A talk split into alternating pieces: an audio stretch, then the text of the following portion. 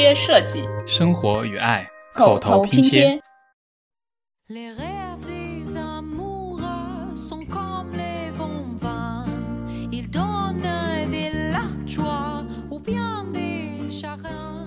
我觉得它发展到现在，已经不仅仅是一个 只是评价餐厅好吃或者不好吃的榜单了。我觉得我最悲惨的时候是他会当着我的面把做的不好的扔进垃圾桶的时候，然后他就会边扔边骂我，嗯，说你为什么要这样？就是你为什么没有上进心啊？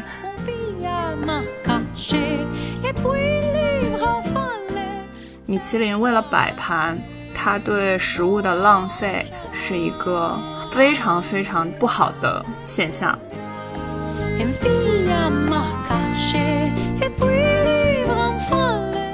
我的 server 就带着酒单过来了，我说不是吧，你们怎么看到的？然后他们说，对我们，我们什么都看得到，我们我们时刻在关注你。帮助大家。我是伊娃，看到标题的你应该已经知道了。我们今天要聊米其林餐厅，不仅要聊米其林餐厅怎么好吃。作为一个非常自觉的打工人，我们更要深入到厨房内部，看看米其林厨师是怎么打工的。我们还请到了特别厉害的嘉宾们，有我们的设计师、餐厅老板小西，之前上过我们节目的，还有我们的业余米其林品鉴师肖恩。我不算品鉴师了，你也不算嘉宾，好吧？还有我们的压轴嘉宾，出生于连续十年蝉联米其林三星，在二零一七年被评为世界五十家餐厅中第一名的 Eleven Madison Park，我们之后简称它为 EMP 餐厅的厨师 Sherry 来做客我们的节目，大家鼓掌。Hello，Hello，Hello，大家好。呃，要不要做个自我介绍？啊，大家好，我是 Shirley，然后我是从高中开始就对甜品有兴趣，然后进入到嗯大学学习 Baking and Pastry Arts and Food Service Management，然后在毕业之后有幸有在啊两家不同的米其林餐厅嗯作为甜品师工作过，然后现在在做自己的啊甜品品牌。可以打打广告，对，你可以打打广告。那甜品品牌在 纽约，纽约的朋友可以去自己。呃，因为疫情的情况吧，所以就是有跟我自己的朋友，呃，开始就是呃，想要做一些我自己很喜欢吃，或者是呃很有亚洲特色一些味道的甜品，所以呃开了 Cube，呃这个甜品品牌。然后目前呢，暂时在 Ins 上，嗯有。小小的接单这个样子，然后后续我们会在有计划的开店吧，然后希望这个呃整个过程可以加速，能尽快可以就是拥有一家我自己的店。Cube 是那个方块的 Cube，对不对？对，因为其实这个事情是我的闺蜜和她的男朋友联系我，然后起的这个头，然后我们一起在聊这个事情，所以说有我们三个人在做。所以我们在聊名字的时候，就是因为我们有三个人嘛，然后我们呃很多产品啊也是嗯大家所有的东西都是立体的，呃，所以我们就想到了 Cube，所以就嗯命名了 Cube。哦，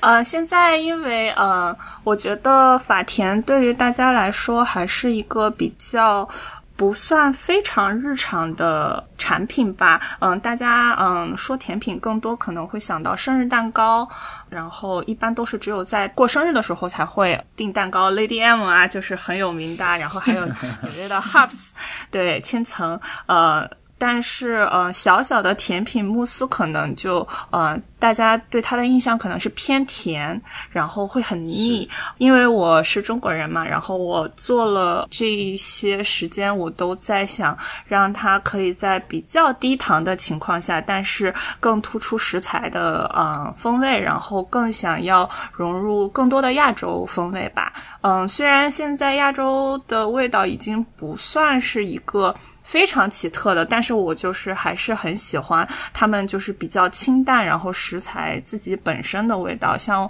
我们之前有做过白桃乌龙的慕斯，然后呃，今年五月份 有跟我的其他的朋友做过 club，然后做了一个呃花椒柑橘的慕斯，就是有点像火锅底料的味道，就还 就是这个时候就就我会觉得他们其实还比较特别，比较比较有意思，是我很喜欢的一个方 方式。对对，我们这个周的盒子就做了这个 慕斯，然后啊，现在能收到的已应该已经在吃了。少哇，少你为什么不订一下？订订订订订订。好，那我们来回到米其林这个主题吧，还是要给不了解的可能听众讲一讲。什么是米其林呀？是轮胎吗？我只听过轮胎。你为什么要那种声音讲话？因为我要扮成一个天真无邪的的土包子。嗯，米其林其实你们有知道吗？你们对它的印象是什么？我还蛮好奇。是那个胖胖的充气人。嗯，我的印象是很贵，然后什么评审团掉勺子。什么叫评审团掉勺子？什么是评审团掉勺子？没错，没错。就是我知道，可能那些餐厅如何去知道是米其林的评审团来了，就是他们有有掉勺子。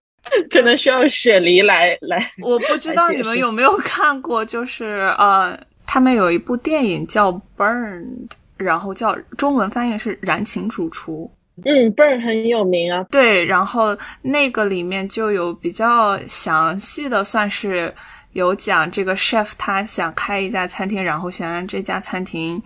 被评为米其林三星的餐厅，然后他们就是会在里面有一个。场景吧，就是，嗯，他们会对米其林的评审团有一些固定的认知，比如说一定会是一男一女，然后乔装成普通的客人，然后他们会，呃，点。具体的某几样产品或者是什么呃，具体的怎如何点一些呃水啊，或者是要要求的一些服务，然后他们可能会看服务生的临场反应，所以他们会故意把勺子掉在地上来看 服务服务的质量，然后呃服务生是否会注意到，然后就是他们会有他们默认的。这些可以打分的小小 checkbox 这个样子，对。哦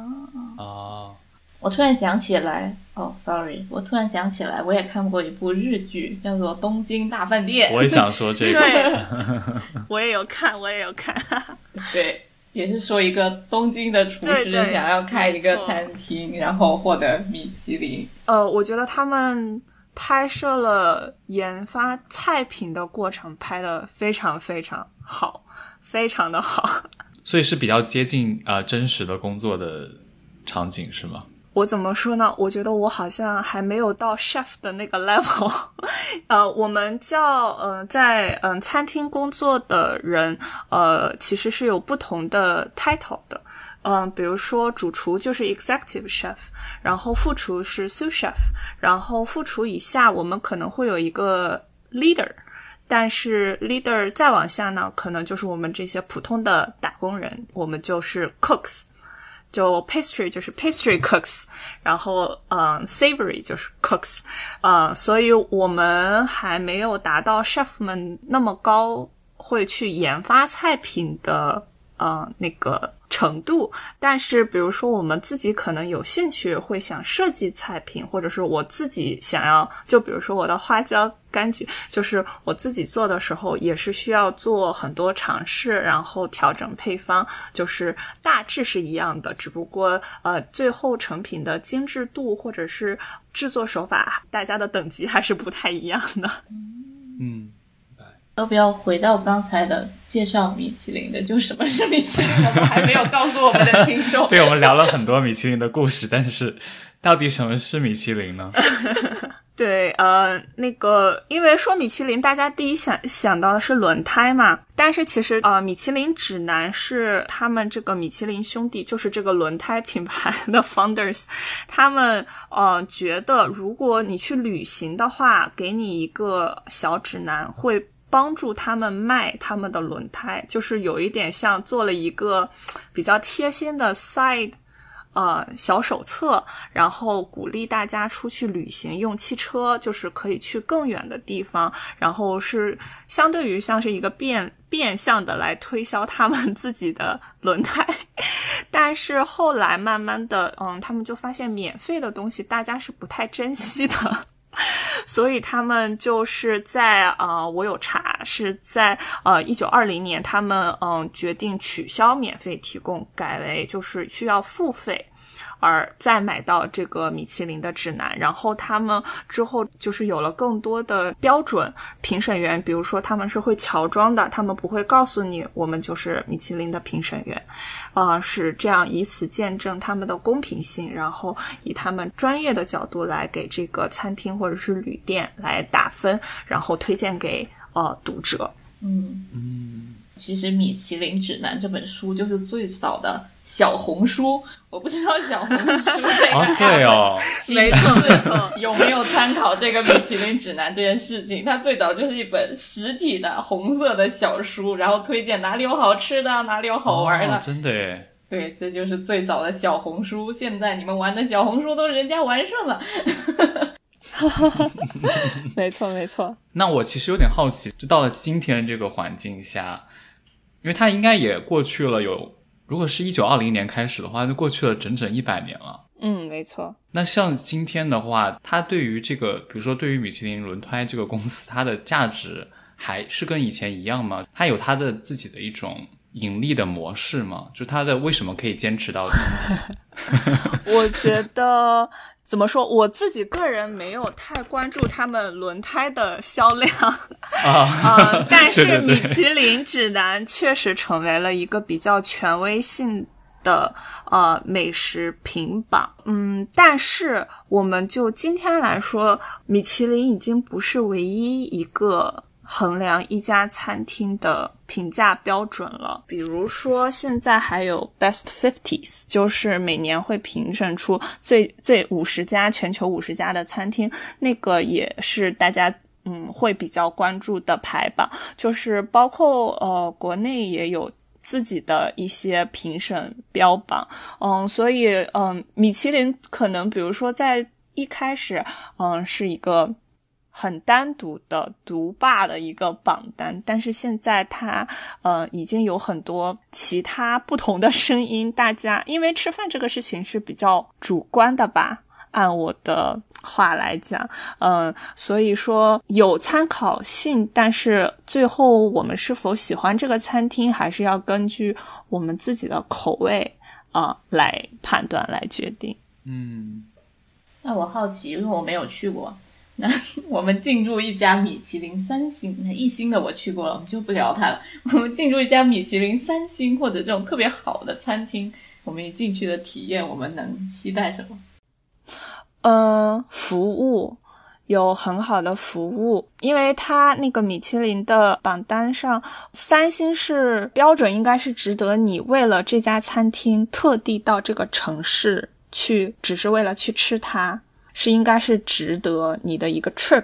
所以它除了食物要好吃之外，它的服务也需要非常非常的贴心。嗯，但是每家餐厅提供的概念或者是理念可能都会有一些不同，因为现在已经不是。法餐称霸美食界的时候了。现在有非常非常多呃其他不同菜系的餐厅发展的非常非常的好。纽约有很有名的那个墨西哥的 Cosme，呃墨西哥菜的呃米其林。然后虽然不是三星，但是是二星，发展的也很好的 Automix 韩餐的米其林，就是大家都非常非常的喜欢。嗯，但是就我自己工作的经历来。来说，嗯，三星和三星也是会稍有不同的。呃，我之前有在呃 Daniel 工作过，然后他是，嗯，应该是在一五年之前是三星，但是一五年之后降到了二星。哦，Why？所以米其林的评星也是，嗯。就是有他们自己的标准啦，然后我印象还蛮深刻的，因为在我入职之后，他们还是二星，然后我们还有一个嗯，开会的那个情形，然后我们的那个主厨就是那个 founder Daniel Blue，他有在讲，他说啊，我们就是需要做我们自己的菜，保持我们自己的风格。但是如果米其林不认可我们，不给我们 三星的话，我们也不能强求，但是我们就只能做好我们自己。哦，那个还让我印象。挺深的，但是现在我已经在嗯 industry 里面有一点点时间了吧，我看得出来，嗯，因为实在是其他餐厅发展的真的都很好，嗯，他们作为一个非常老牌 classic 的法餐米其林，他们是有限制的，他们的定位就是经典的法餐。他给你提供的就是非常经典的一些鹅肝菜啊，然后或者是经典的，嗯，有那个 cheese court 的那种服务，嗯，他没有办法大幅度的去转换，去迎合大家更新奇的口味，所以说它可能会被降为二星是有原因的。啊，所以我们可以。稍微整体来讲一讲它的评星的那个标准嘛，因为我看到它的官网上面有一些它列的几个标准，就包括你刚刚说的这个创意，其实也是很重要的一项，是吧？对，我想说的是，嗯，具体的标准我可能没有非常的清楚，因为 我我也不是 他们其中的一员，但是呃，我们大概会。我们自己也会评价一些餐厅吧，然后我们也会看大家拿到的星级来去猜测米其林他们给星的标准。我们现在发现军情是这样吗？会去别的餐厅？我们我们其实是会觉得它比起最基本的服务和口味，呃，和菜品，还有一定的是。主厨的影响力，我觉得它发展到现在已经不仅仅是一个，只是评价餐厅好吃或者不好吃的榜单了。他们会考虑，嗯，这个店的主厨是否有影响力，他为美食或者是做的贡献有什么。嗯，比如说我有在其他三星工作的朋友，他们会直接非常了当的跟我说，不行，我觉得他们不是三星。对他们的评价会。比较奇怪，或者说，比如说他每年都会得，在之后他可能没有他第一年拿星的时候那么好了，但是为了一个延续，他没有跌落神坛很多的话，这个星他们可能还是会给。嗯嗯，我有点好奇，少，你作为一个顾客，你作为一个去吃的人，你去米其林三星的餐厅的时候，有什么特别的感受吗？我没有去过米其林三星的餐厅。那二星，二星的。啊，我想想啊，首先我觉得第一个感受就是你要穿比较正式的衣服。嗯，对，一定要吗？不然会被踢出来吗？嗯，他们会比如说借给你，男生至少要有一个西装外套。对，这个样子，你不可以穿拖鞋进去。但是很有意思的是，我在。E.M.P 工作的时候，我有见过穿冲锋衣和球鞋的客人，就是不是非常正式的。因为在我的我的印象跟上是一样的，就是我要至少穿的 business casual 一点点。但是当我看到，就比如说有客人就是真的非常休闲的走进来的时候，我在 E.M.P 当时是呃那个时候是我刚刚工作的时候，我还蛮。惊讶的，我有特地去问我的 leader，然后他给了我一个我觉得还蛮意外的答案。他跟我讲的是，呃，我们希望客人可以很舒服的在这里吃饭。如果让他们穿上很正式的衣服，他们可能就没有那么自在，没有舒服那么舒服的话，他们的用餐体验可能就是没有那么舒服、很自由的，就是那样享受美食。所以。其实 EMP 是没有 dress code 的，但是 Daniel 就是会有，因为它是一个传统的法餐厅。我觉得可能跟餐厅自己的一个风格也有一定的关系。没错，没错。很多经典的这种，尤其是法餐这种啊，或者是意大利餐厅，然后它还是有这种 dress code。然后我感觉从从没有进去之前，你已经就已经要做好一个心理准备。对，就有点压力，嗯尤其是对我们这种平常不不不不会穿，不是做这种金融行业的，然后没有太多的这种衣服的人，就会对需要有一个心理准备。嗯，嗯，没错没错，我我我非常理解，我一开始也是这样子的。对。然后还有的话，我肯定首先会，因为网络时代了嘛，我首先会了解下它的价格，然后还有一些。因为尤其是法餐、意大利菜，我是觉得他们的菜单是有门槛的，有的时候他甚至都也不会给你一个比较详细的英文的注解啊、明白，我我我可能会有点害怕，就是比如说我要怎么点啊，我要怎么跟服务员说我要点什么，这个东西都是我可能需要提前想好。比如他网上会有很多菜单，做一下你可以看背调那种。对对对对对对，然后看下别人点什么之类的啊、如果尤其是要点酒这种的话，当然也可以问那个他们的侍酒师，但是就是如果提前做好一点准备的话，不会那么不会那么紧张，我觉得。嗯没错没错，嗯，嗯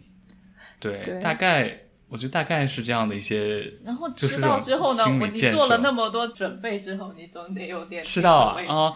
吃到的话，其实真的每一家餐厅不一样。比如说，有的餐厅会真的会有那种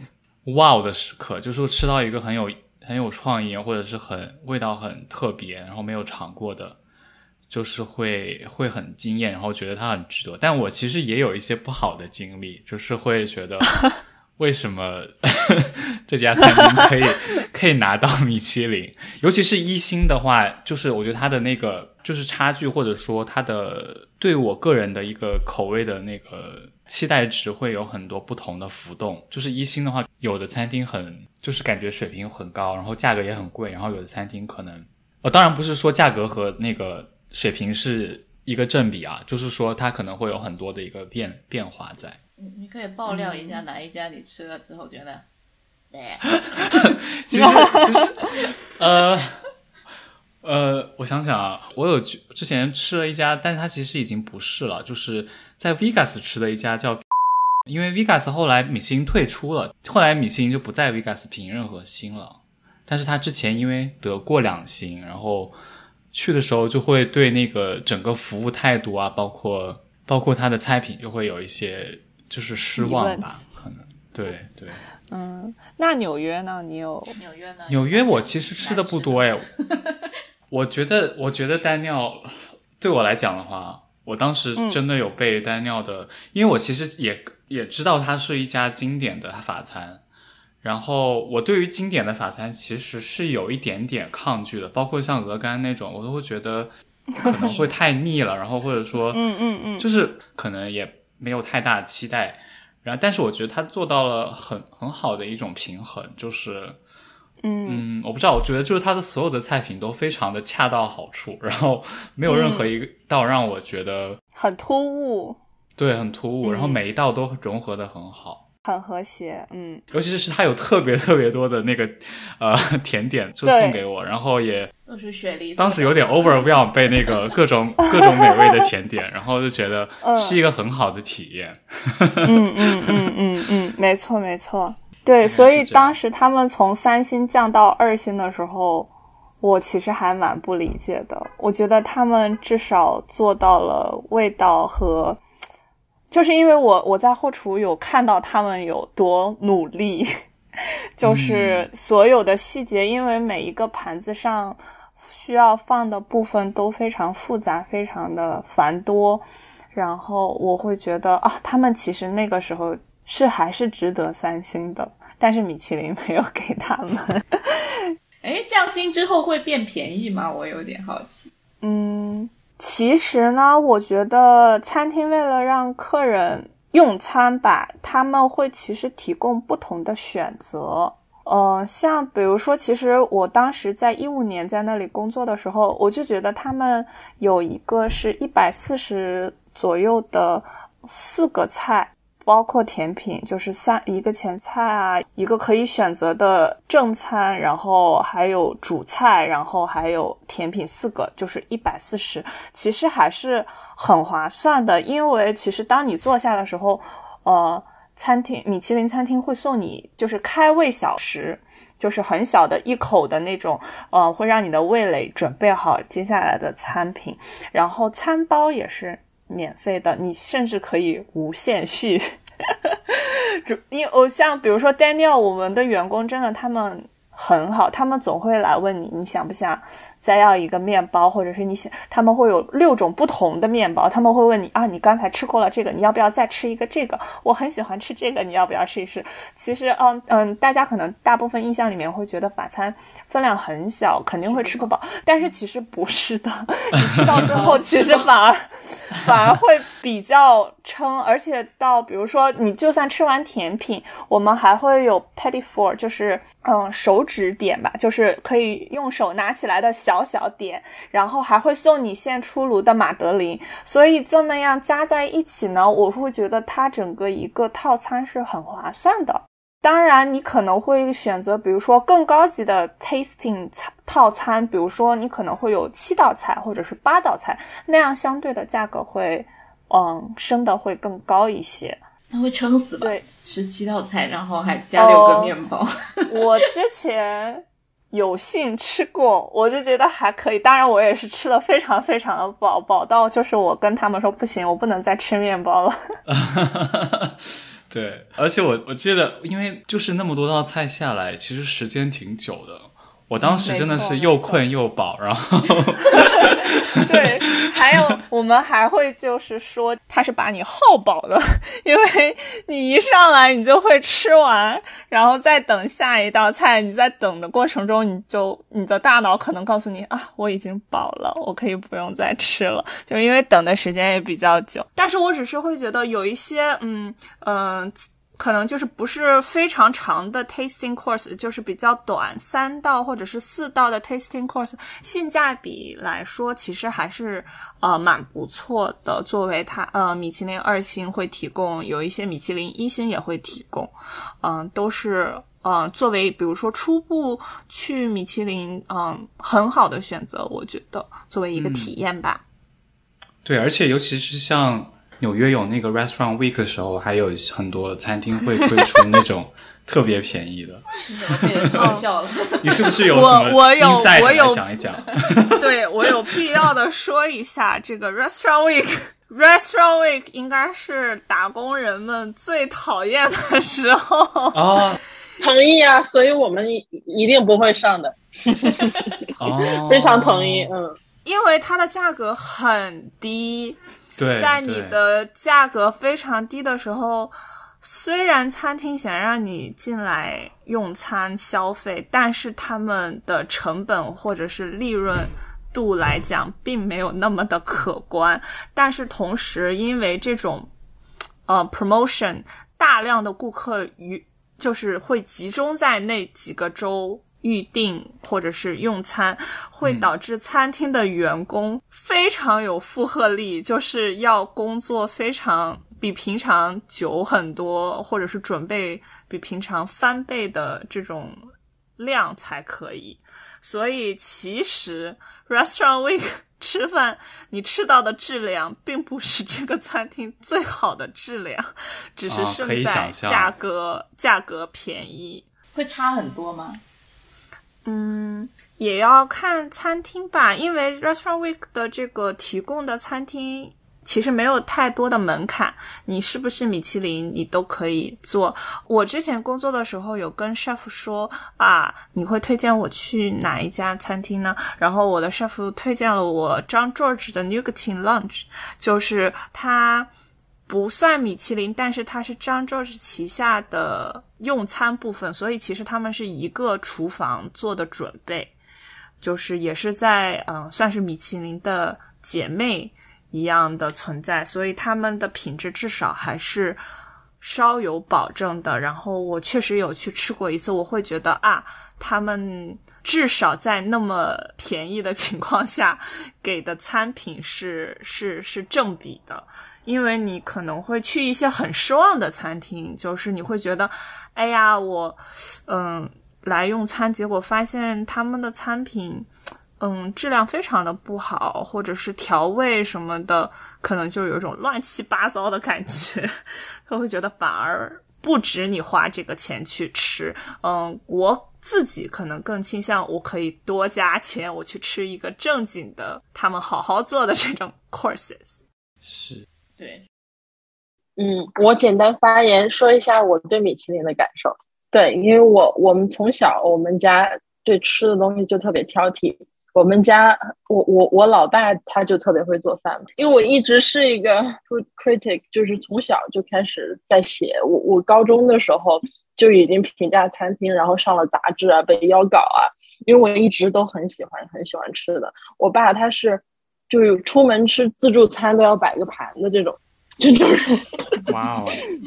对，然后我去吃米其林的时候，其实我吃的不多，因为我觉得很多就是价格很贵嘛。然后很多时候，嗯，我们没有这个经济实力，也不是说一定要去这个体验，然后也没有任何商务活动。但是我去了几家，我的体验我是很传统的，要求很苛刻的。我是会看他的菜怎么给你搭配，然后在口感上，他他就是他怎么带你融入这个环境。然后它的创意，比方说前菜是什么，它前菜和主菜之间是怎么对接的，怎么融合的，然后它这个故事线是怎么讲的，然后其中我甚至会观察它的音乐放的是什么，它餐具用的是什么样子的，是不是最适合这个这家餐厅它今天的这套菜单，是不是能搭得起来？然后包括它的，嗯，我也会很很关注一家餐厅它的设计，毕竟咱们都是设计师嘛。它的设计、它的色调、光线和它这个厨师他这一套菜单性格的搭配，对，就是我会我会从这些方面去看。嗯，法餐的话我吃的不多，因为我确实个人也不是最喜欢法餐，我比较喜欢法餐和日日餐的融合菜，或者就是日那个日料和意大利的这个融合菜的米其林。嗯，洛杉矶有几家，我觉得 Cattle 做的还不错。，Profi Dance 其实是是法餐，但是它有一定的，我觉得加州的这种亚洲菜系的融合，而这些都稍微清淡一些，没有像传统法餐那么多黄油。我会觉得现在日料就比较讲究，它就会比较讲究这一套下来的就是整体给你的感受，它它叙述的故事线。但是像 Providence 呢？我们当时去的时候就非常就非常失望，因为就是不知道菜品设计的主题是什么，然后吃起来觉得好吃，但是又觉得在外面，因为它它的食材很好嘛，像是和牛啊、海鲜啊都是非常高端的，但是吃下来以后，就你觉得洛杉矶这么多好的餐厅也是可以吃到，所以米其林的话就觉得不太值得。对，所以现在我觉得米其林都已经。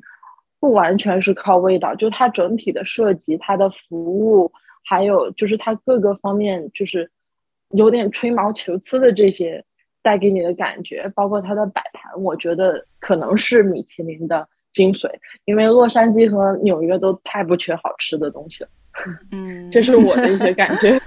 你你举个例子呢？比如说什么样的故事线，或者什么样的菜品之间的衔接，让你觉得是衔接的特别好的？啊，洛杉矶有一个日本菜，我觉得还不错，就是它是那种 omakase，然后它就是很注重你的那个口味，从就是清淡，然后就是就是它那些寿司还有鱼片，比方说它是从比较清淡到重，然后重重了，然后中间又给你一些呃小菜 appetizer 的衔接，让你觉得哦我没有吃的很腻，然后我一直都还想再试一下，再试一下。对，然后每一个菜，哪怕是同种的鱼片，它换一个做法，那它又有自己口味的创意，而不是说像很多日料，它就会加 yuzu citrus。对，对 柚子汁是吗？嗯，对，就是因为大家都会觉得你吃肉吃腻了，加点酸的嘛，那很多都是柚子盐。它就不是，它有的时候会给你加一些 cream 的东西来解腻，但是它因为里面有一点甜，有一点酸，然后冰冰凉凉的，又还觉得哎，这个还挺挺有创意的，挺有趣的。对。那从摆盘，因为你是一个设计师嘛，我就想问一下，那就比如摆盘上，比如说你爸去吃自助餐 会怎么摆盘？自助餐的摆盘肯定不行啊，我爸也没被评米其林。摆盘这个肯定雪梨更有我其实。我拿 EMP 来举例吧，他们的摆盘从，比如说最开始的就是，嗯，你可以在盘子上看到很多酱。嗯，画出来，然后就是各种颜色，或者是各种呃食用花堆在盘子上，就是有一种五彩缤纷，然后百花齐放的一种风格。到慢慢现在你看他们的网站的呃，就是 ins page 的话，都转慢慢转变成更简洁、更呃更更明了的风格。然后我个人。呃，觉得很好看，但是我知道它实在是太费功夫了。哦嗯，包括我觉得是一个让我比较有感触的事情吧，就是我就觉得米其林为了摆盘，它对食物的浪费是一个非常非常不好的现象。对，因为我印象非常深，我们有一个梨的甜品，然后处理起来非常之复杂，就是你要先把梨对半切，然后用一个特定尺寸的圆圈在梨最胖的那个地方把这个圈摁下来，然后你要再把这个摁出来的这一块梨的部分中间掏空，做成一个像小碗一样的容器，然后再把这个这一个像小碗一样的容器放到那个呃梨汁里面去慢炖这个梨，然后你要炖到它既透明又不能太软从，让那个梨破掉。所以整个只是单单煮梨的这个部分，我们每天浪费掉的梨就有非常非常非常多，甚至你比如说在。掏空它内部的时候，你如果不小心，嗯，让它的边边有一个缺口或者是裂开，那这个梨就不能用。然后你前面做的工序都白费，就是，所以它的浪费是非常大的。但是为了它好看，呃，并且食客们付出的价格，又是餐厅不得不做的事情。嗯、还有他们有一个比较有名的南瓜子和鹅肝，那个南瓜子是真的是一粒一粒手工贴上去的，然后每一个平均都要。三十颗左右的南瓜子，所以你要先挑选南瓜子，就是长得非常漂亮、没有任何瑕疵的南瓜子，再按照固定的顺序一个一个放在那个上面。所以人工和时间还有食材真的是需要花费很大，才能形成最后摆在你面前的那一盘菜啊、对，所以为什么也是米其林为什么这么贵的原因之一吧？因为它要的艺术感，它要的造型，它要的摆盘，都是都是需要你呃非常精细的去去制作的。天呐，嗯，它有时候看很多看起来还蛮简单的，可能都很复杂。其实，对，其实就是因为它米其林就是按我们说的标准来讲，它要做的步骤，它要有的嗯各种的部分，嗯都是需要花很多时间的。呃，包括呃那个洋葱和 番茄的汤，我们之前 EMP 也有一个，就是。呃，叫呃用澄清的方法做一个草莓汁，所以你确实是要 先先先用蛋清和酸去过滤它，然后你要让它们在里面过滤非常久，才能得到最澄清、最甜的草莓酱、草莓汁，去给那个甜品做做做 sauce。用才可以，嗯，包括我的 chef 他们也很喜欢，嗯，比如说 做一些 fermentation，就是发酵的部分，他还会自己做自己的果醋，从发酵开始做它的醋，然后再用这个醋用到它的甜品里面，就是步骤非常非常复杂。我因为我昨天在那里查，我在查那些 EMP 的菜长啥样，然后看到一个就有一图盘子这么大，跟我比我的脸大一圈吧，然后中间只有一小坨，然后有一坨有一坨白色酱在旁边，然后这里摆了一根芦笋，一根，然后我说端着盘给我会生气。对，这种更 minimalism 的设计会比那种就是传统的摆盘容错率更低，感觉它好像就真的是一个产品一样，就是好像每一个都要一模一样的那种感觉。对，但是他们挑芦笋估计就要挑很久，挑出 最漂亮的芦笋，芦笋对选美大赛。而且他们不能对，没错，他们就是要嗯最漂亮、最好看、最能上镜的那种。然后他准备的过程中、烹饪的过程中有任何其他的问题，就是大家都是非常严格的，就是不可以用，就是会丢掉。我我很好奇一个问题，估计。那个也是跟我们这个设计主题比较相关的，就是因为很多设计师其实都喜欢米其林，然后那个虽然自己虽然自己吃不起，虽然自己吃不起，对对，但是会会会很有兴趣去那个去了解它和理解它。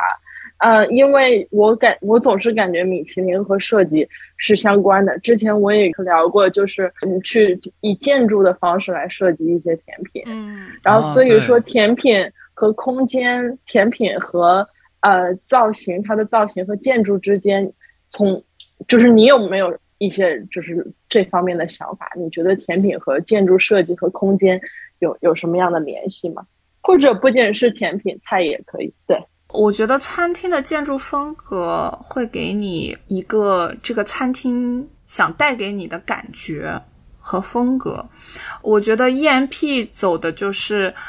有一些现代感，然后又大气明亮的那种感觉。所以他们的餐厅里面就是呃，他们是属于那种天花板很高很高的空间，然后呃，有一面。是临街的窗户，他们就很通透。嗯，走进去的时候，所有的嗯餐桌餐椅都是非常呃简洁明了，就是没有太多花哨，但是又很舒服的设计。嗯，我就觉得非常能表现主厨 Daniel Home 的风格。然后，包括我也是嗯在那里工作了之后才了解他。自己是非常非常喜欢艺术家的各种艺术家，他有请一个专门的艺术家在餐厅里面做了一个小彩蛋，就是客人有的时候会问，我们的餐厅一角有一个银色的雕塑气球放在天花板上，然后嗯，就是属于那种我们虽然是一个米其林餐厅，但是还是会存有一点点趣味性。然后，嗯，包括餐厅，呃，最中间的画作，嗯，甚至花艺师吧。然后每个每天都会用最新鲜的，呃，时令的鲜花和那个枝条装饰大厅中中间最最显眼的部分。他们都是早上去。那现插现弄的都是，哦，非常非常好看。就甚至包括回到他们的摆盘，就是我们的甜品几乎就是非常简约的球形，或者是哦，我印象里面我们有做一个巧克力的甜品，它就是一个圆形，所有的部分冰激凌夹心都藏在那个。圆圈里面，然后最后上面覆盖了不同质地的颗粒，比如说是饼干碎，或者是呃和那个可可碎，还有比如说冰沙做成三个不同色阶的拼在一个圆形里面，都非常非常有就是艺术感和设计感吧。我会觉得他们太艺术了，我都有点不敢吃。但你的品牌叫 Cube，我感觉肯定你也是想走那些有一些建筑感、那种体量感的、立体的感觉的甜品。对，因为慕斯们他们都是都是立体的，而且他们都是有造型的。呃，说一个比较呃影响大家的。甜品师就是 Cedric，他在法国非常有名。他的仿真水果，呃，就是风靡 ins，就是大家都很喜欢。就是嗯，他们这样是比较创新的 chef，就会给我们这种呃学徒们很多灵感或者是参考学习的地方吧。嗯，就是你可以用不同的技技术或者是工艺去做，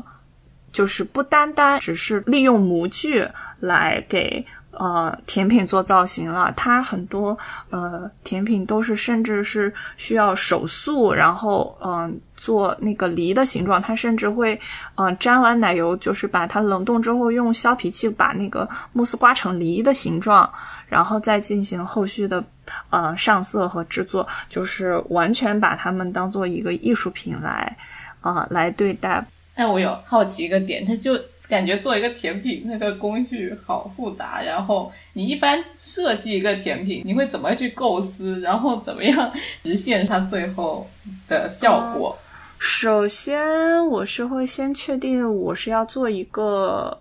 在什么场合运用的甜品？比如说，如果我是在餐厅里面，我要做一个盘式甜品的话，呃，那我可以选择的形式和呃呃部分有很多。冰品的话，你比如说有冰激凌啊，或者是冰沙啊，或者是呃各种不同的形式，呃，然后呃你还可能可以有酱汁，你可以有呃蛋糕，你可以有奶油，然后你会把这不同的口感和味道的。产品组合在一起，让它们变得非常非常的和谐。呃，我之前有在 EMP 的呃 Cook Battle 里面，就是设计过 Cook Battle。我还对我我其实还蛮想分享跟你们的，呃，就是我们是我们是有一个活动叫 Cook Battle，就是每一次每一季换菜单的时候，大家都会呃就是。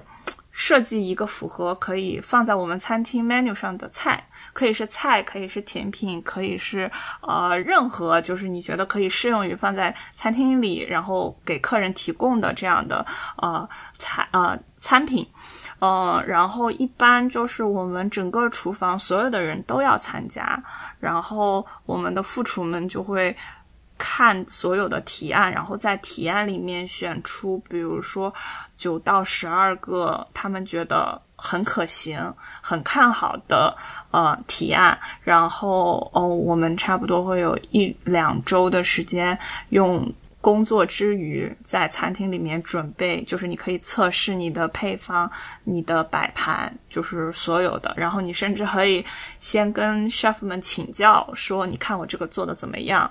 然后我们会固定某一天，所有的呃 cooks 们都会把自己的餐品准备好，然后就是像就是那个美食比赛一样，就是我们都会一个一个把自己的餐品拿给我们的副厨的团队，然后让他们品尝，然后评分，然后再选出一二三这个样子。所以他们都是跟 Gordon Ramsay 一样，反正就是一个丑人，然后就我们一般我们一般是不会看到具体的，我们就是一般就是你要准备好自己的餐之后，把餐放在他们面前，介绍你做了什么，然后你就可以离开这个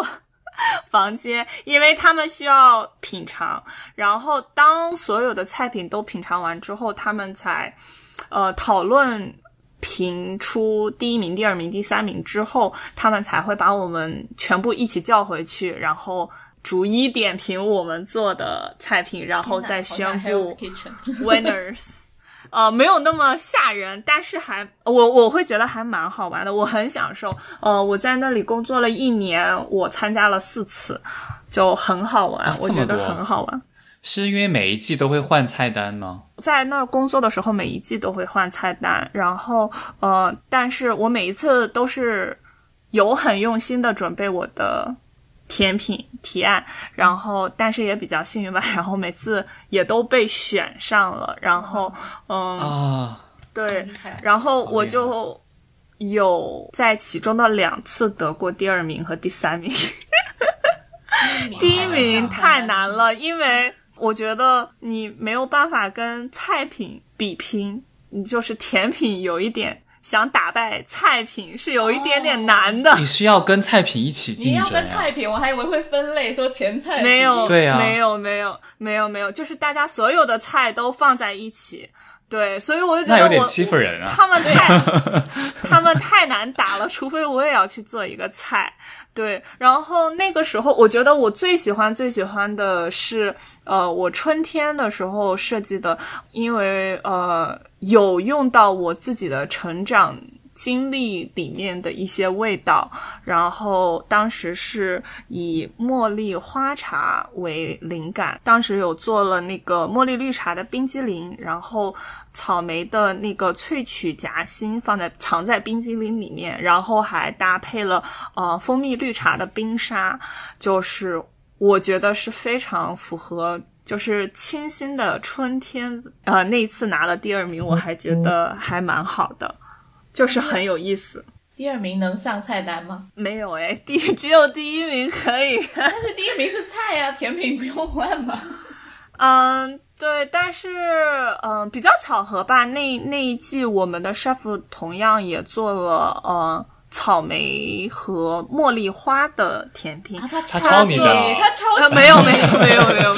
它 偏向的更多是花香味，然后我偏的更多的是茶味，所以还是有一点点不同。嗯，它那个那个那个甜品当时就是也是用了我就之前说的，呃，需要很复杂的澄清过程的草莓酱。嗯，还蛮好玩的，我就觉得，嗯，我们其他营的小伙伴就是真的也很厉害。我说一个你们可能知道，就是不知道你们有没有看 Top Chef 最新一季的那个比赛，然后就是最新一季的 winner，他之前就是我们 EMP 的 cooks。就是有一次比拼的时候，那一次我应该是没有拿到名次吧，但是他得了第一，然后他的菜品有上我们的 menu。哇，好酷啊！对，要不我们进入一下米其林后厨对，黑暗故事，然后没有黑暗了，故事部分。因为最近有一个那个剧就叫《熊家餐厅》吧，它就是讲一个米其林的厨师，然后嗯嗯，它就是展示那种后厨里面那种大家互相吵来吵，不是吵来吵去，可能就是很严格，然后对每一个菜品的把控也非常的严格的那种状态。我就很好奇，你们后厨的真实的工作环境是怎么样的？对，都跟 Hell's Kitchen 那么可怕吗？对对对，就你们 和尤其是和主厨这种关系是是什么样的？？Hell's Kitchen 其实在我工作和学习这个专业之前，我也有看，然后我也很害怕。我们都很害怕。嗯，但是我觉得它是有一点点电视剧戏剧性，或者是它的标志性啦。它的标志性就是要那样的去说你。我工作过的两个餐厅和其他小小的工作经历，我觉得餐厅这样的氛围是根据餐厅环境决定的。呃，说实话，呃，Daniel 是一个非常法式的餐厅，就是所有的经理或者是副厨、主厨，他们都是会说法语的，他们甚至就是法国人。他们的性格就会有一点点非常的法式，我我觉得这个可能是时代的问题吧。就是比如说，我的 chef 会告诉我，在他年轻更年轻的时候，在法国嗯工作还在学习的经历的时候，嗯，chef 是会拿毛巾抽你的。那个抽人非常非常的痛，就是我有亲眼见过一个比较壮的男生被抽到，就是趴在那里五分钟都起不来，就是非常非常疼。那个有经验的 chef 真的会会很巧妙的把握住那个技巧，就是那个毛巾抽在你身上，真的是会非常非常非常的疼。但是慢慢时代改变，大家就会说这个不对，这个事情不应该这个样子，你不可以就那样一言不合就打人嘛。哦，殴打员工所以其实一五年我在工作的时候，我当然没有被打，但是我我有受到非常非常严格的要求。当然，但是是因为我是刚刚毕业，甚至经历没有特别特别多，并且第一份这样非常正式的工作就是一个米其林二星的餐厅，所以 chef 对我的 要求非常非常严格，他就会要求啊、你今天十点之前必须要把所有的事情做完。才可以。就是比如说我们就是六点或者是七点上班，然后你要在几个小时之内把你这些这些这些工作全部都做完。呃，甚至比如说上不是说你有吃过那个 Canely 吗？然后我当时有考那个，然后我整个三个月都是非常辛苦的度过的。因为它要考出一个很完美的 Canely 是，就是需要技术和学习和经验的，就是你需要注意很多很多小的、小的、小的部分，就是很多很多细节，你才能考出很漂亮的。就是他们必须，呃，表面完全都是焦化的漂亮的棕色。它不可以有任何一点点白头，甚至只是中心的一点点都不可以。所以在那个标准下，呃，并且我没有任何经验的时候，我去做这个事情，我就经常会被骂。嗯，我的 chef 就会觉得你为什么这么笨？你为什么做的不好？你为什么做的这么慢？然后我觉得我最悲惨的时候是他会当着我的面把做的不好的扔进垃圾桶的时候。然后他就会边扔边骂我，嗯，说你为什么要这样？就是你为什么没有上进心啊？你看你每天就只做这一个工作啊，你都没有做好，你也不想去学其他的工作。你你看别人都可以去，呃，学，就比如说时间做完了可以去做别的慕斯啊，你你就不行，你就只想每天。摸鱼只做这一个工作，然后我当时就过得非常的委屈，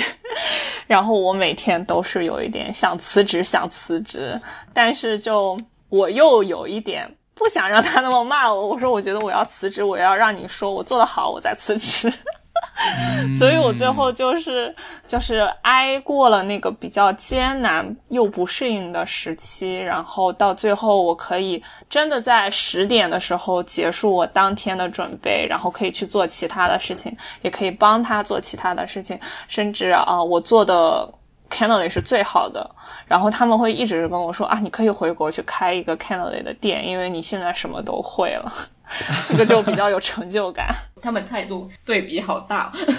对，但是我就觉得可能是因为我又在中国，就是有一点点像国内老师，就是对你很严格，但是最后的效果是很好的。因为当时我觉得我在他们手底下熬过了，我去任何地方我都不会害怕。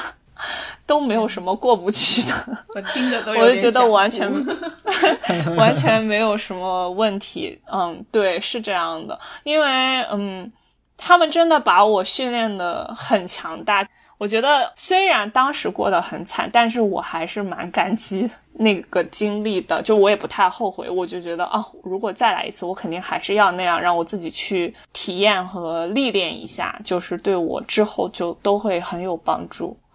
嗯，所以后来在面试、在找工作的时候，我原本计划的是，我再也不在米其林工作了，太辛苦了，太累了，过得太悲惨了。但是我去 Eleven Medicine Park 面试的时候，我又觉得他们很好，因为他们当时的团队氛围非常的不一样，非常的。友好，大家真的非常非常的友好。嗯，当然我也比较幸运，因为那个时候是在他们刚拿呃全球第一之后的那一年，然后当时的团队还是拿到第一的那个团队，所以我就是非常荣幸能跟那些好的 team 的 member 在一起工作。嗯，他们就是。小事包括你怎么用那个呃呃 plastic wrap，你怎么去包你的成品，他们都是有固定的标准的，并且他们就会说啊，我来告诉你这个怎么做，你之后就要这样做。如果没有人告诉你，OK 没有问题，我我我给你演示一遍，你就是要学会，那下一次你就是要这样做。我就觉得他们非常非常的友好，而且包括我们最后都是属于嗯。虽然有点不健康，这么说就是大家真的很像一家人。为什么不健康？哦，因为我们现在意识到了，嗯，拿家人这个事情来说，你的工作伙伴，你会要求他们太多。其实，其实大家应该止于工作上就是工作而已。因为我们经常会在，即使下了班还在聊更多的工作，甚至焦虑会。会聊第二天的工作，甚至在我休息的时候，我也要会问他们：你们今天怎么样？你们今天工作顺利吗？你们今天工作好不好？然后等明天我要去上班了之后，我就说啊，我明天是一个什么情况？我进去要做什么？It's too much，太绝了。你没有太工作和多的生活的 boundary 没有没有办法分开，对，没错，嗯，但是我我当时的伙伴们真的都非常非常非常好，我呃，包括我现在非常关系非常好的朋友，也是在 Medicine 呃 Eleven Medicine Park 遇到的，我的老公也是 Eleven Medicine Park 遇到的。对，就是非常，就是嗯，对我是很很感激，嗯，对我觉得虽然大家对 EMP 现在的评价就是各自有各自的评价吧，但是嗯我只能说，当年他给我的经历和体验都是非常非常好的。我很幸运，我觉得我很幸运，因为我觉得在我走了以后，剩下的团队就没有那么好了。哎，那我们就来聊一聊聊现在的 现在的 EMP 吧，因为就是经大家应该都知道，就是经历了那个疫情以后，他们也改成了素食的菜菜单，嗯而且就是他们当时应该是米其林，其实他们已经关门了一年，但是还是给他们保留了三星的这个评分，所以我就想嗯嗯嗯。从你的 角度来聊一聊，就是你怎么看待这样的一个转变的？嗯我其实离职的时间比较早，但是嗯、我因为还有朋友在里面，到现在还在工作吧，所以我会略略的从他们那里面呃听到一些呃消息啊，或者是呃呃疑惑，就是他们会帮我解答。嗯，是这样的。官方他们的说法是，疫情之后，嗯，他们在思考如何让我们的这个餐饮更更能可持续性的发展吧。就是他们觉得，嗯，可能肉肉类就是并不是完全可持续的，就是作为生态生态角度来来思考这个问题。呃，我的朋友有告诉我说，其实，在疫情之前，他们就是有在思考往这个，呃，不能说百分之一百素食吧，至少是在植物 plant base 这个基础上。嗯，在思考就是往这个方向来转变，但是，嗯，我觉得他们并没有很成功吧，嗯，因为我觉得他们好像嗯没有做足够的调研或者是研发，他们就开启了呃这个篇章，导致比如说从最开始第一版就是刚刚转变成素食餐厅的时候的菜品，大家就可能会不适应，或者是他们的呃出品还没有完全的，就是找到一个很正确的思路。因为呃，我不知道你们有没有看，呃，《New York Times》给他们的食品写的非常非常的犀利。呃，就是食品人说他们的致命呃问题是，他们还是想用做肉的手法去制作蔬菜，但是蔬菜跟肉是完全不同的食材，所以嗯，他们需要做更大的转变，而就是不是要让这个蔬菜吃起来像一块肉一样，而是要让蔬菜发发挥它们本身的味道和让大家更爱吃那个食食材本味吧，我觉得应该是这么想的。因为 EMP，嗯，包括我有看，呃，其他人的评价，大部分的人都会觉得它可能过咸、过酸。就是我也非常理解，因为我一开始也是这么觉得的。我去面试的时候吃到了他们的甜品，我的牙都要被酸倒了，然后我又不能让他们看出来。我不喜欢吃，然后我就要硬吃，把它吃完那种，真的是非常的是什么原因？有点痛为什么苦为什么会偏酸呢？嗯嗯，是这样的，因为其实嗯，我们知道美系的甜品，大家其实糖的分量都还是蛮蛮高的嘛，但是你如果一味的用糖，就是白糖啊，用甜度来来做这个甜品，你的味道就会非常的单一。所以这个时候呢，呃，酸性的味道会跟甜味更加的，就是有一个对冲突和对比，然后呢，会让甜味更大的，会甚至有一点点降低它的甜味。就是好像你在吃水果的时候，虽然水果是甜的，但是它里面是含果酸的，就是会让你的唾液就是这样。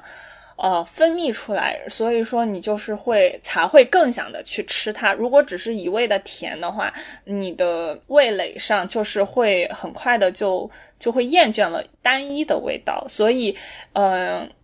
另外就比如说盐和酸，其实对甜品来说都是很重要的元素。就是我我其实自己习惯性的会在奶油里面。加一点点的盐去降低它的甜味，甚至可以降低它的那个奶油的那个腻的那个感觉，会帮你平衡掉。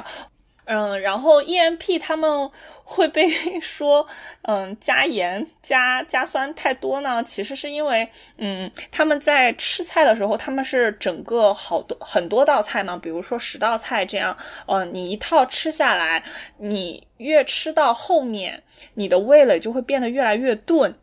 嗯，甚至很多人很喜欢配酒。嗯，每一道菜会配不同的酒，酒精也会同样的让你的味蕾变钝，包括呃红酒里面的单宁，嗯，它们都会会让你稍微。比刚开始吃用餐的时候略显迟钝一点点，所以他们会在餐品的后期，嗯，把对比做得更加强烈。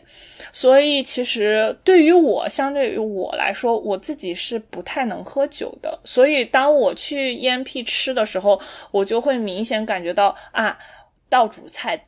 的时候酱汁已经很咸了。但是对于品酒，边品酒边吃菜的人，他们就会觉得，嗯，还好，并没有太咸。这都是跟嗯每个人的味蕾和就是习惯都会略略有一点点不一样。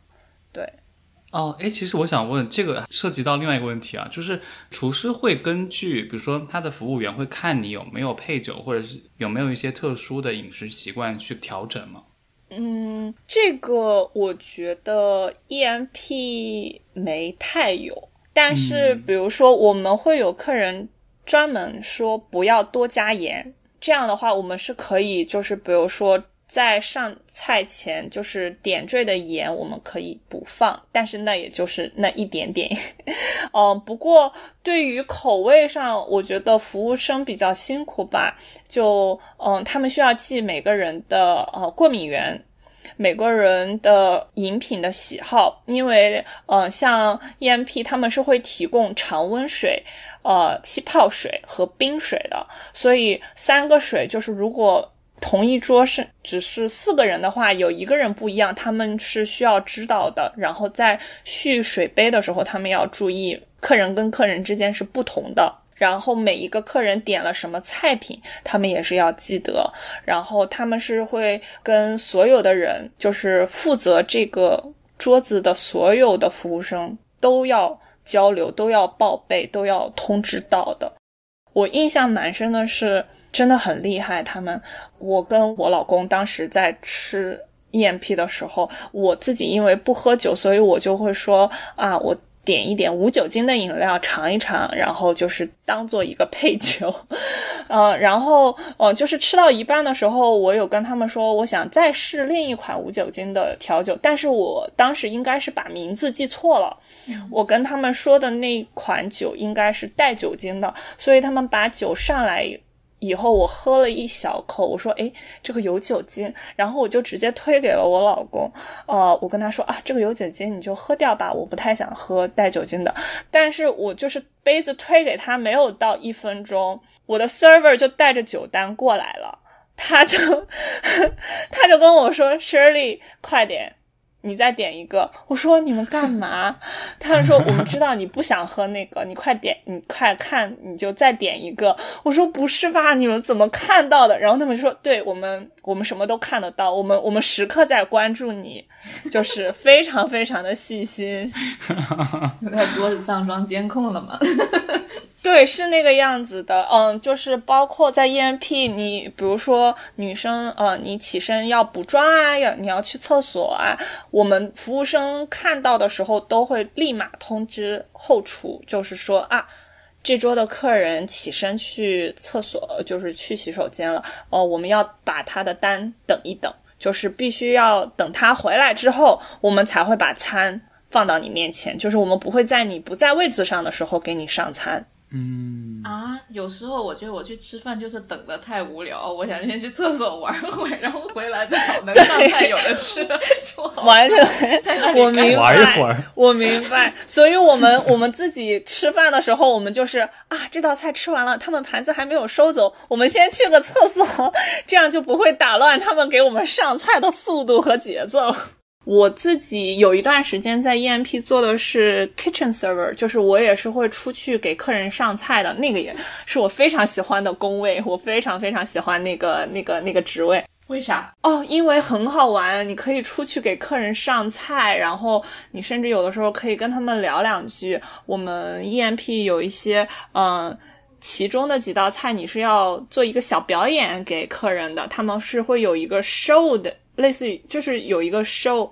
呃，让客人看。然后你是需要负责去给他们做，我们叫 table side service，就是我们会推一个小车过去给你做一下你的，比如说要切一个番茄，给你新鲜切，然后放到你的盘子上的这样的一个服务。嗯，所以我作为 kitchen server，我也是会去做那个部分，就我觉得很好玩。但是比如说很多时候。我们这边的菜品准备好了，然后我们走出去，然后边走边看到那个客人就不在位子上了，然后我们就要走回厨房，然后告诉其他的服务生说这个客人什么时候回来了，我们才能再出去给他上菜，就是我们要等他。出去给客人扯个面啊？那是海底捞。有，我觉得是类似吧。比如说，我们之前有一个就是奶酪的一个呃一个环节的菜，然后它是锅中锅吧，就是里面会放那个呃松针叶，然后我们是需要去把出去。在客人桌子上把这个松针叶底下放了一个 charcoal，就要把它点燃，就有一个起火的效果，然后用那个火的余温把里面的那个奶酪融化成酱，然后其他的服务生才会把这个酱拎到你的配餐面包上，嗯，再呃再让客人食用，嗯，对，这种小的 service 其实跟扯面挺像的。对，大家都很好拍照的感觉，就可以对，没错，它是一个一个 show 嘛，就是让大家有更好的呃用餐体验，就是比较新奇。因为你可能只是等菜吃菜就会比较无聊，嗯、包括 EMP 其实呃他们是有参观厨房的这个小环节的啊。啊，我看到有人在小红书什么地方就分享啊，我今天被邀请了，我很荣幸什么什么的。哦，其实你跟他们提，他们如果安排的开，都会哦，给你安排。我们后厨就是甜品的部分，会我们会准备一些小吃在那里面给参观的客人，非常好玩。我真的很喜欢那个工位。冬天的时候，我们有做 apple cider，我们有特制的一个就是糖片，然后那个糖片是需要沾一下酒精放在勺子上，然后点火的。然后那个糖片会融化到那个 apple cider 的那个饮料里面，然后我需要就是做一系列的呃放糖片。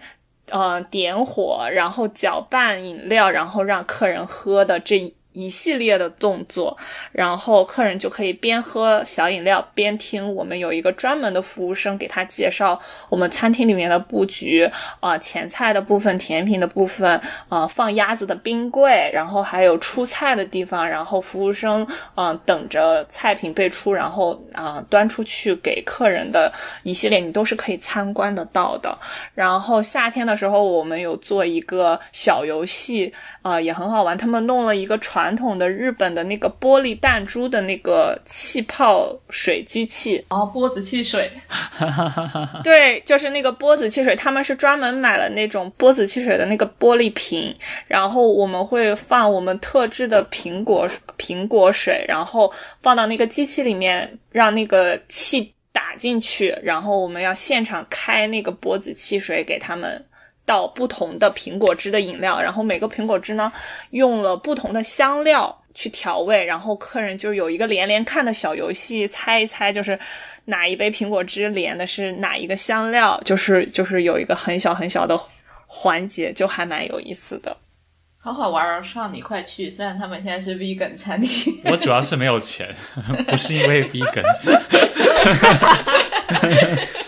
我觉得大部分用餐的客人还是会在就是一个比较特别的日子，嗯，才会去，就是有点像作为奖励一样。所以说，我觉得 EMP 的服务真的很好很好，就是它会让你的 special days 变得非常非常的特别。呃，我们是有一个部门叫 Dreamweaver，他们是专门来给客人制造惊喜的。呃，我们会看你的预定信息、预定名字，然后比如说，呃，你是有狗狗，我们会给你一个 EMP 的经典，不就是有一个呃那个燕麦的那个。那个 granola jar，呃，会给客人带回家，第二天作为早餐嘛。然后，如果是有狗狗的客人，我们会给他做一个狗零食，然后在那个罐子上画他们的手绘，就是他们宠物的手绘，非常私人，就是非常定制。然后，甚至比如说有一家人的话，就是会画他们的生日像，就是一家人三个的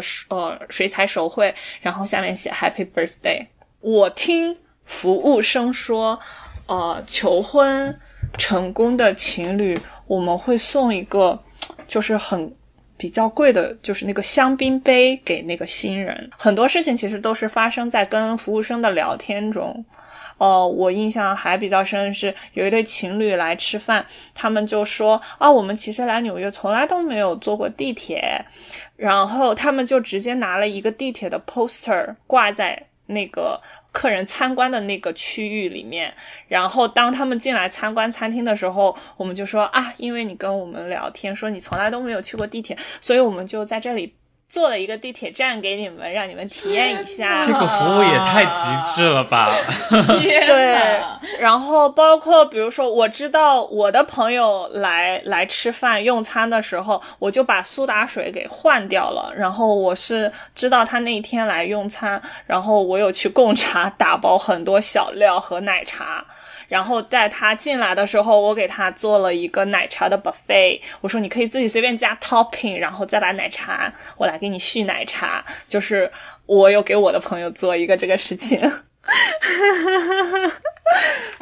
天哪！这些都不用额外收费，对不对？对，不用。就我自己去吃的时候，我也会收到他们给我的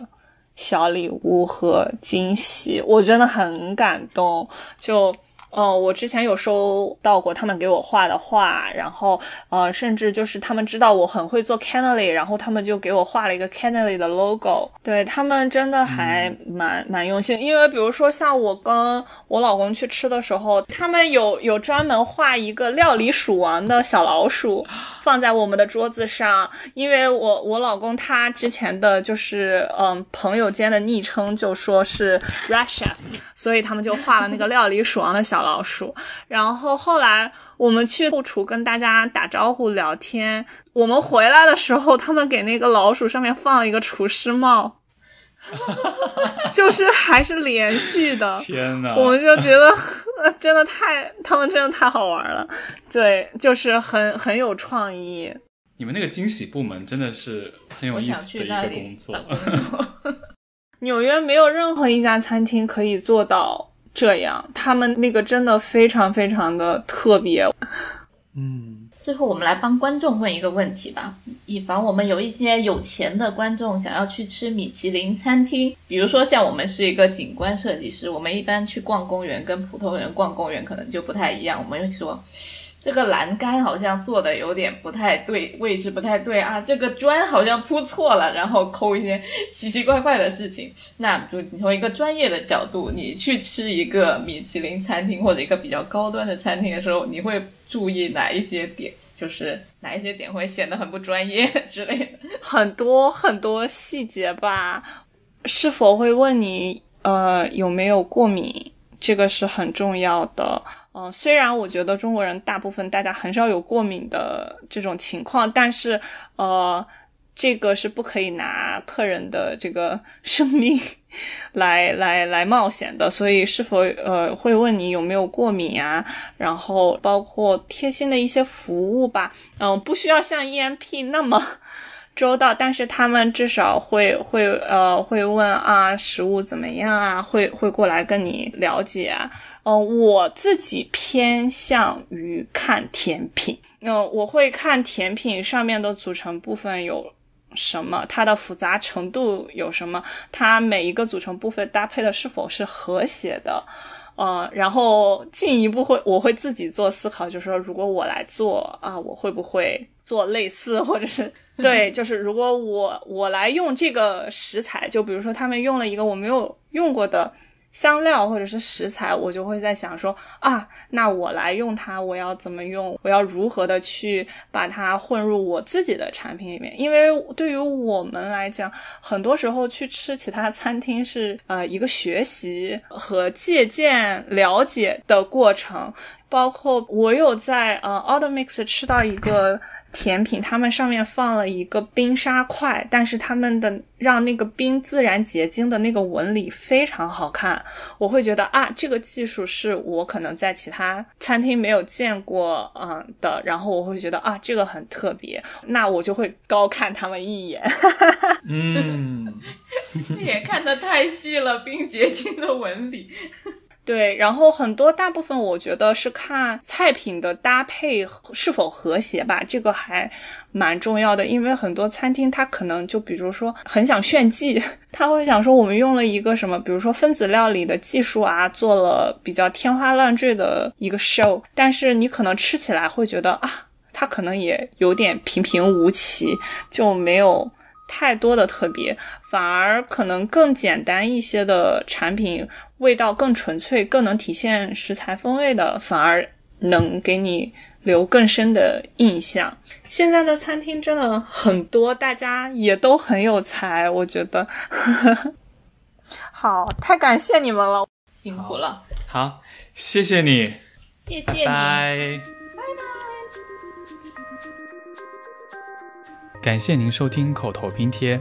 如果你喜欢我们的节目，欢迎在各个泛用型客户端订阅我们，给我们留言和五星好评。也欢迎你关注我们的微博、微信公众号，加入我们的听友群，和在微信公众号中给我们打赏。我们下期再见。